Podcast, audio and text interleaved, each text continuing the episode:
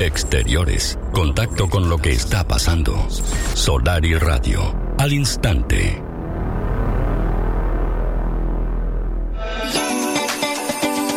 Vamos rápidamente al contacto con Celso Cuadro, que se encuentra en el vecino departamento de Maldonado. Está en el American Business Forum con la presencia de Fantino, de Ismael Cala, de Adolfo Cambiaso, entre otros que participan como speakers. Celso, adelante, bienvenido.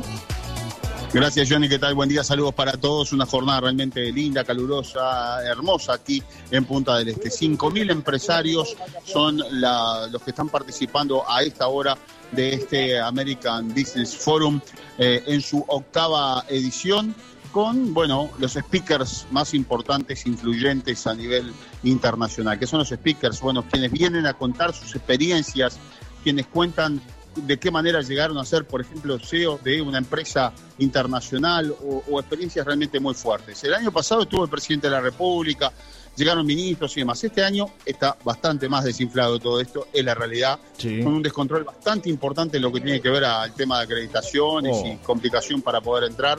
Es organizado por los queridos hermanos argentinos.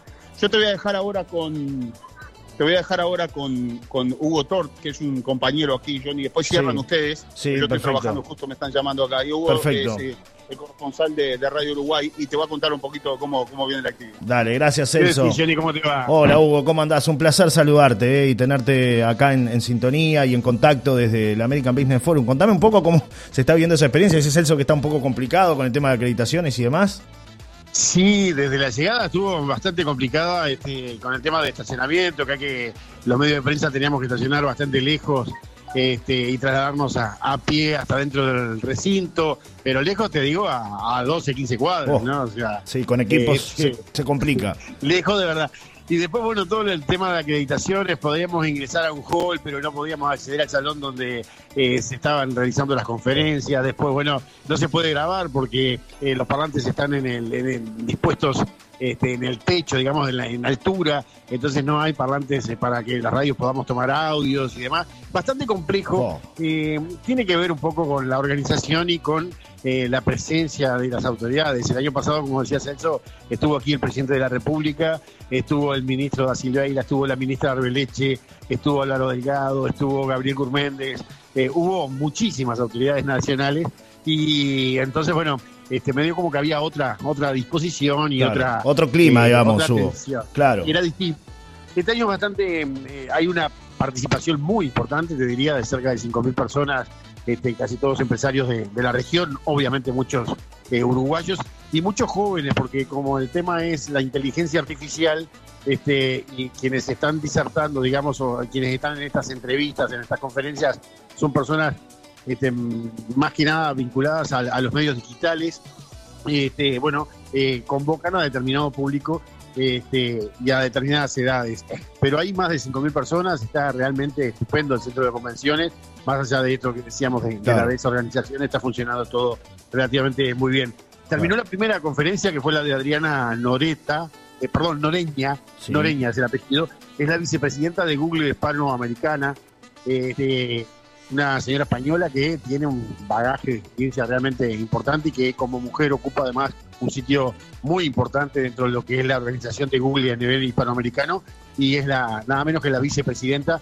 Estuvo en una larguísima conferencia con Ismael Cala, que es el presentador, el, mexicano que todos conocemos a través de las, de las cadenas. Eh, también Ignacio González Castro, que es el CEO y el fundador, este, creador de este, de este foro, participando de esa charla. Y también transcurrió ya la charla de Joan Garriga, que es un psicólogo humanista que estuvo eh, pre- pre- precisamente hablando de la inteligencia artificial, pero viéndola desde el modo humano y viéndola cómo va a incidir en nuestras vidas en el futuro. Es realmente muy, muy interesante lo de él. Y esto continúa, se va hasta las 5 de la tarde porque está Federico Lauría previsto en un rato nada más, el creador de sitios de entretenimiento que es bastante este, conocido en ese ámbito eh, a nivel internacional. Eh, a 12.30 estaba prevista la charla de Adolfo Cambiaso, el ex futbolista, que eh, seguramente se va a trazar este, un poquito su, su conferencia. Después eh, vendrá Miriam Di Paoli, que es una experta en economía plateada, esta economía que tiene que ver con los medios digitales precisamente. Y más tarde estará Jorge Brito, el presidente del Banco Macro, Sergio Forgel, el presidente de Dilocal, Alejandro Fantino es otra de las, eh, digamos, estrellas o de las personas más conocidas para nuestras, eh, para esta región, este, que estará alrededor de las 5 de la tarde. Alejandro tiene mm, para contar toda la historia de Neura, de esta empresa nueva que ha... Exactamente, porque él, como todos lo conocen, ha estado en medios argentinos, ha hecho periodismo político, ha hecho periodismo deportivo, este, estuvo vinculado a las cadenas más importantes, Fox, ESPN, eh, Disney, y ahora está con este emprendimiento que aparentemente es un éxito y va a contar un poco a propósito de, eso. Este, es, lo que se, es lo que se viene, Hugo, ¿no? Las plataformas, ¿no? Allí lo que desarrolló Fantino es salir de lo convencional de los medios para empezar a transmitir por internet sus contenidos, ¿no? Tanto por YouTube como también por las redes sociales. Establecer ahora una nueva forma de comunicar que es por la que llegan muchos jóvenes, ¿no? Eh, las plataformas, Hugo. Sí, además eh, nosotros, mm, por lo menos mi generación, que es anterior a la tuya, por cierto, este, eh, estamos acostumbrados, venimos de la radio, ¿no? Venimos de, la tele, venimos del diario. Este, bueno, el diario de papel prácticamente está en vías de extinción, pero digo, los medios digitales son relativamente nuevos. Y esta nueva forma de comunicación a través de streaming, a través de llegar al que me quiera escuchar y en la hora que quiera. Vos imaginate que esta nota este, que nosotros estamos conversando ahora, este, la está escuchando la gente a través de la radio, pero em, esto mismo se puede hacer de mil maneras distintas. Y una encontró Fantino, que es la de hacerla colgarla, digamos, en, una nube y que esté ahí, que quien quiera y a cualquier hora y donde quiera pueda escucharla, atrasarla, adelantarla, grabarla, escucharla de nuevo, hacer lo que quiera con ella. Y es una cuestión que a los jóvenes les, les interesa más que de pronto estar prendidos y escuchando 10, 15 minutos una, una entrevista o un contenido. Claro. Eh, está realmente es interesante, más allá de que este, nos cueste aceptarlo. Ya digo, a, los cincuentones este, aceptarlo. Este, pero, pero viste que es lo que se viene y es lo que está funcionando aparentemente, y de esto van a, van a estar este, hablando durante toda esta jornada en este lugar, sobre todo en dónde nos paramos, ¿no? O sea, este, hoy la gente va a la playa con el celular, este, va al baño con el celular, todo pasa por el celular, a hacer las compras con el celular. Entonces, medio como que vos no andás con una radio en el bolsillo. No, Por ahí si vas a la playa sí te llevas la, la vieja querida transistor para, escuchar un poco de música, pero este, o en tu casa la tenés o en el auto, pero no en todo sitio. Y en cambio el celular está en todos lados, los auriculares este, eh, son parte del, equipaje y, uno va por todos lados escuchando, leyendo, mirando lo que tiene interés de, de leer y mirar y ahí está un poco, digamos, em, el desafío de poder crear contenidos que sean de interés para ese público, ¿no? Claro, es verdad lo que tú dices y me pasó, por ejemplo, ayer con un amigo, nos subimos al auto y yo dije, bueno, voy a poner la radio. No, no, poné unas canciones de Spotify que quiero escuchar Spotify. Ponete una lista y seleccioná las, lindas canciones y dije, oh, murió la radio. Eh". Realmente me entré a preocupar.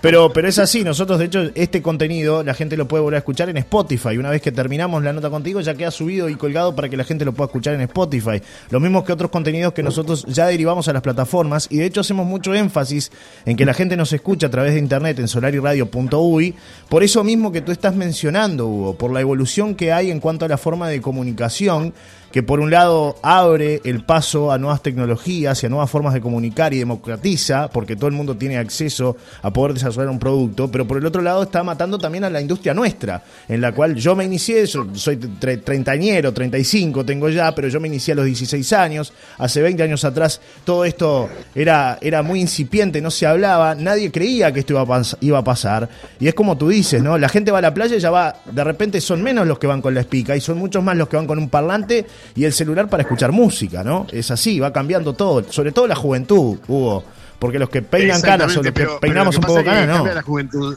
pero sabés que si te quedás, este, fuiste, como dicen los. Entonces, marchaste, es eh, tenés que, nosotros que no nos este, no estamos tan emparentados con, con la tecnología, tenemos que ayornarnos y tenemos que, en este tipo de cosas, un poco lo que te decía antes, descubrir un poco el, el desafío de ver qué es lo que interesa, cuáles son los contenidos que realmente eh, funcionan, qué es lo que quieren escuchar este, las personas eh, para transmitir eso, más allá de informar. Vos acordate que en la escuela, en la vieja escuela, en la nuestra, era, bueno, tratar de informar y entretener.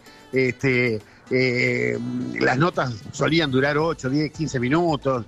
Este, de acuerdo al, interés del invitado, este, se hacían eh, entrevistas o reportajes un poco más largos. Yo vengo de la época de cassette cuando este, un cassette de, de, 30 minutos de cada lado te daba para cuatro notas. O sea, este, y hoy por hoy eh, nadie te hace una nota de 15 minutos, no hay interés en la gente de escuchar 15 minutos de una misma eh, persona ni un mismo contenido. y ahí está el desafío de los que tenemos cabeza por ahí de, productor o de periodistas o de comunicadores. de reconvertirnos. De y, para no quedarnos, ¿no? Claro, por eso lo de lo de Neuromedia va a ser muy interesante lo que va a plantear Fantino con ese contenido audiovisual, que ya hay muchas plataformas, está Olga TV, aquí en Uruguay tenemos Topic, ya también se eh, están empezando a desarrollar radios en ese sentido, es decir, medios eh, que, apuntan a no solamente lo radial, sino lo audiovisual, es decir, el mundo está cambiando.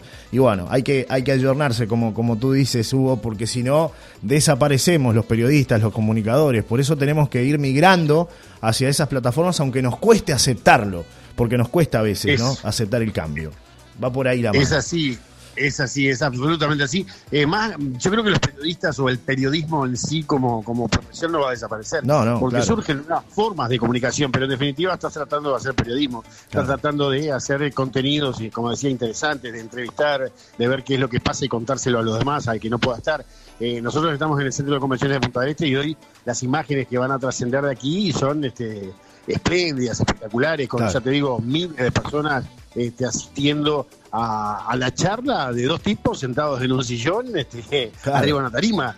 O sea que eh, el formato, digamos, si querés, sigue siendo eh, el de siempre, el de comunicar, el de hablar, el de preguntar, pero eh, lo que cambia son las formas de, comunicación y las formas de encontrarnos y por ahí va la historia de lo que es este foro. Por eso resulta interesante a veces escuchar a los que ya tienen un camino hecho, los que tienen una experiencia, los que la están transitando y además con éxito, como en el caso de, Fantino, pero otros, esta señora que nosotros decíamos, esta Adriana Noreña, que es la vicepresidenta de, Google, nos contaba hace un, ratito este, de que por el hecho de ser mujer y, además cuando accedió a la empresa, a la compañía, este, estaba embarazada, o sea, eh, si bien su currículum era impecable y postuló porque este, realmente estaba en, condiciones de acceder al cargo con todo lo que se, le pedía, este, tenía como contradicción de que era mujer y que estaba embarazada. Y sin embargo, ahí se recibió la felicitación este, y, bueno, y de inmediato se, quedó conectada con la, con la compañía, comenzó a trabajar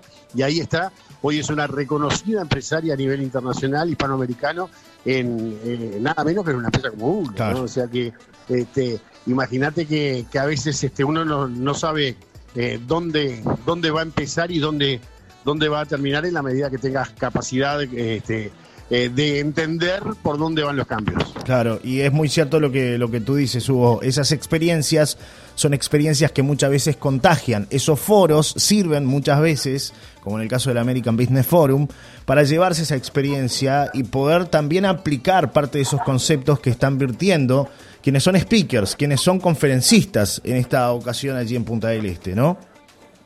Sí, sin duda, sin ninguna duda. Acá tengo a, Celso que se acaba de liberar de, su tarea. El gordo es multiempleo, ¿viste? Claro, ese sí que es multiempleo. Hace ¿eh? varias cosas a la vez. Hace, hace móviles de radio, hace de cámara y productor de televisión, hace informes para eh, Tele2, o sea, al rato te salen. Canal 7, claro, es así, en todos lados está. Divide, divide los horarios este, eh,